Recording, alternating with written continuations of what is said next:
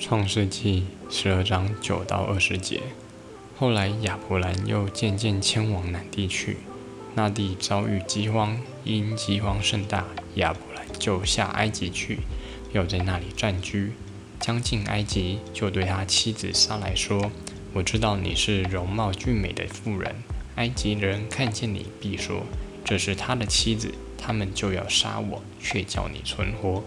求你说你是我的妹子，使我因你得平安，我的命也因你存活。”及至亚伯兰到了埃及，埃及人看见那妇人极其美貌，法老的臣宰看见了她，就在法老面前夸奖她。那妇人就被带进法老的宫去，法老因这妇人就厚待亚伯兰。亚伯兰得了许多牛羊、骆驼、公驴、母驴、奴婢。耶和华因亚伯兰妻子撒来的缘故，降大灾于法老和他的全家。法老就召了亚伯兰来说：“你这向我做的是什么事呢？为什么没有告诉我她是你的妻子？为什么说她是你的妹子？”以致我把她娶来，要做我的妻子。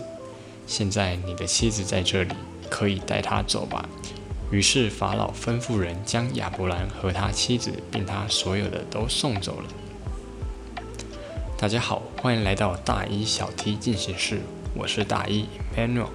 今天要来分享第二个圣经旧约人物，那就是传说中的信心之父，还会跟神讨价还价的亚伯拉罕。在圣经里面有很多人都很有信心，毕竟我觉得在信仰里信心是很不可或缺的。但如果说到圣经里面最有信心的人，如果亚伯拉罕自称第二，那我想应该没人敢称第一了。毕竟他还是被上帝称为朋友的人。当然，他信心的案例很多，从一开始愿意远走他乡，到愿意杀了自己过百岁才生出来的嫡长子。当然，这最后是有个神奇的安排，要不然可能会发生一件很可怕的事情。那中间的过程也是困难重重，一路上有太多太多的未知与挑战。不然，我们其实可以看看后面那些出埃及的那些人啊，就是因为他们没有信心，又很爱抱怨，才会导致整代人都死在出埃及的那个过程。但就算是像这样的信心之父，其实他也是有没信心的时候。唉，也就是因为他对他的正妹老婆太有自信了，他担心自己会因为别人想抢他老婆而被杀，竟然要他老婆假装不是他老婆，也就是他为了活命，不惜让自己戴绿帽。幸好神真的很爱他，降大灾给抢他老婆的法老全家。只是我就觉得他那个法老真的是蛮衰的。其实啊，我觉得这个情境其也真的是还蛮能让人同理的。毕竟也不是所有人都可以像那些明末清初那些热血留头发、愿意留发不留头的那些亲绝亲一样。再怎么成功杰出的人，其实都会有失败的时候。我觉得这也是在圣经里面的一个大重点，就是没有人是完美的。圣经里面每个很成功、很被神重用的人。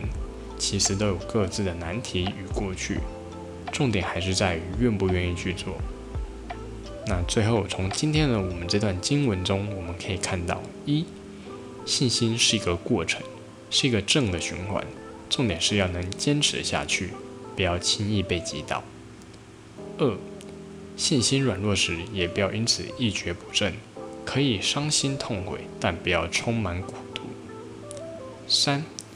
神是美善的，纵使在我们失败的时候，他仍然可以帮助我们。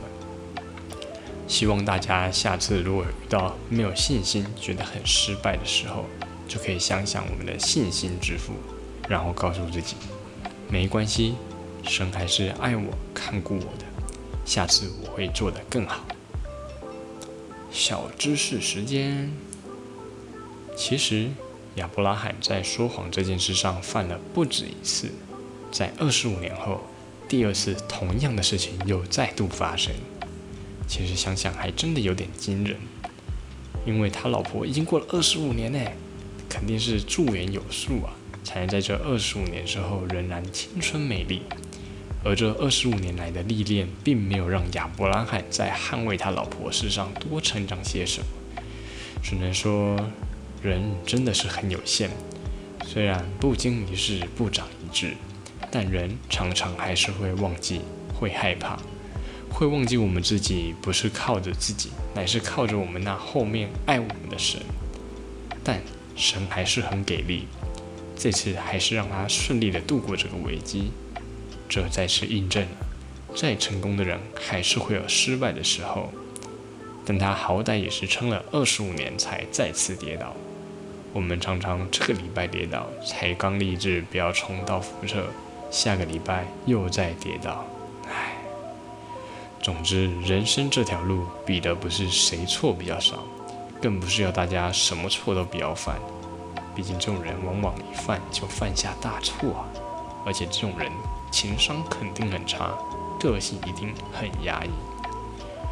而是要谁能走得长、走得远、走到老也不偏离。工商时间，大家听得还满意的话，欢迎分享加订阅哦。如果有什么想法跟问题，也欢迎到 IG 或 Apple Podcast 留言哦。谢谢大家，大家拜拜。